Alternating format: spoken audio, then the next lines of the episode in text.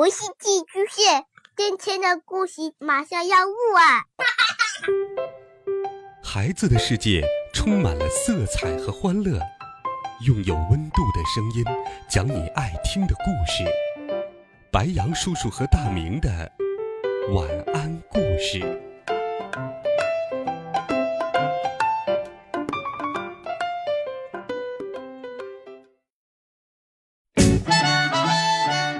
小朋友们、同学们，大家好，欢迎收听白羊叔叔讲故事。今天，白羊叔叔继续给你准备了神奇、好听、有趣的冒险故事，一起来听。忘记了一切，下。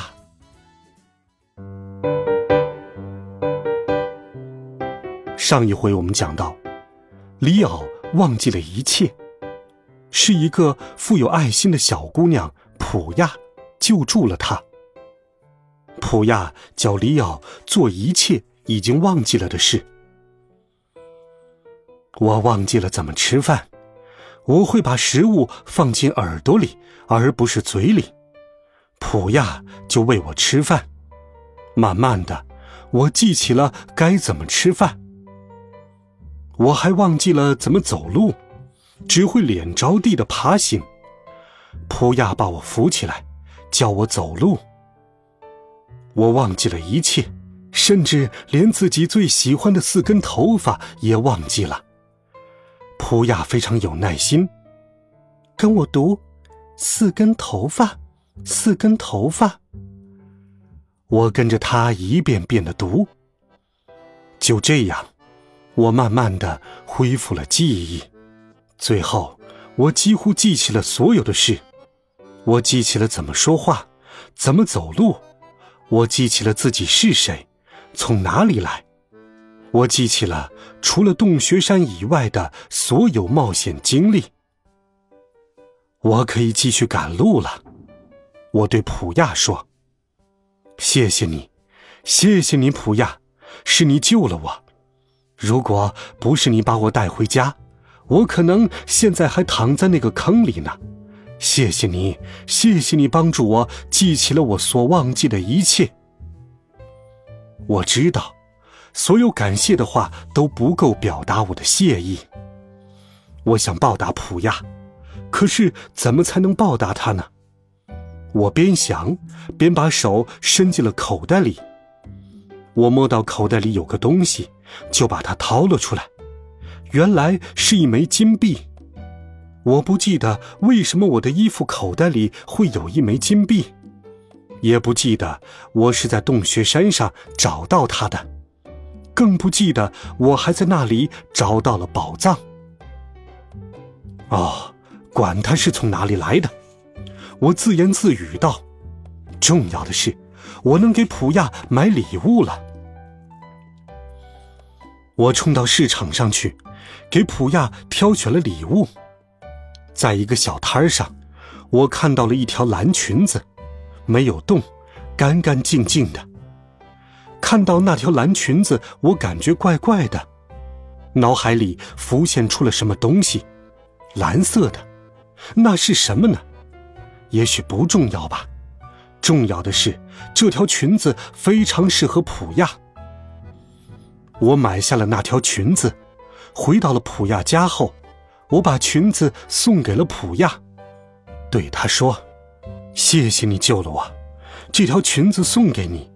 虽然它并不足以表达我的谢意。”普亚非常兴奋，他的父母也很高兴，因为这条蓝裙子是普亚有生以来唯一的一件新衣服。普亚把裙子穿上了。我看着蓝色的裙子，心里想：蓝色的，蓝色的石头，有一块跟裙子颜色一样的蓝色石头，那是什么意思呢？但是我已经想不起来了。与普亚分别后，我不停的在想那块蓝色的石头。我想啊想啊，突然，我自言自语道。蓝色石头旁的坑，蓝色石头旁的坑，是什么坑呢？我记不起来了。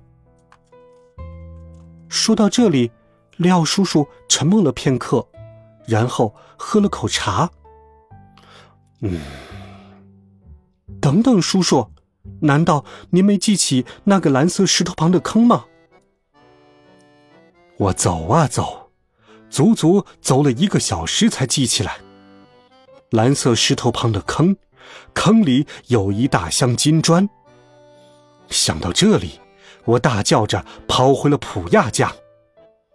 听着，普亚，我记起来了，我记起来了，一个放着一大箱子金砖的地方。普亚和他的父母瞪大了眼睛看着我。普亚，带我去你发现我的那个地方，就是那里。普亚带着我和他的父母朝他发现我的那个地方走去。走到之后，我朝四周看了看，很快就找到了那个旁边放着蓝色石头的坑。我们跳进坑里，找到了那个装满金砖的箱子。我对普亚和他的父母说：“把这些金砖都拿走吧，都归你们了。”真的吗？这么多金砖，以后我们都可以吃土豆了。你在说什么呀？这些金砖足够每天我们用酸奶酪沐浴了。普亚一家异常的兴奋，向我表示感谢。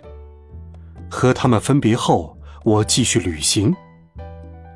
里奥叔叔，您难道不想把金砖留给自己吗？是这样的，和留给自己相比。我更想送给那个曾经帮助过我的小女孩。还有，带着那么重的东西，我没有办法继续探险。我如果不继续探险，就没有故事讲给你听了。所以，你没有把金砖留给自己，这或许是件好事。吃晚饭的时候，妈妈对我说：“演出时忘了台词没关系。”有时的确会发生这样的事情。他当着全校师生的面忘词儿了，太丢人了。格雷厄姆说：“不要说了！”我大声喊道：“忘了台词没什么大不了的。有一次我也忘记了。”妈妈说：“您也是在全校师生面前忘的吗？”妈妈点了点头。这时。爸爸走进餐厅，问妈妈：“呃，亲爱的，我忘记把眼镜放在哪儿了，你看到了吗？你知道吗？利奥叔叔在西极的时候把一切都忘记了。哦，是真的吗？是真的。不过一个小女孩帮助了他。爸爸仍然在找眼镜，边找边嘟囔：我会把眼镜放在哪儿呢？”没准儿，您也把一切都忘了，就像利奥叔叔一样。嗯，很有可能。妈妈说着，拿起了桌子上的洗碗布。爸爸的眼镜就在洗碗布下。好了，孩子们，这一集好听的故事，白羊叔叔就给你讲到这里。温暖讲述，为爱发声。我们明天见，晚安。好梦。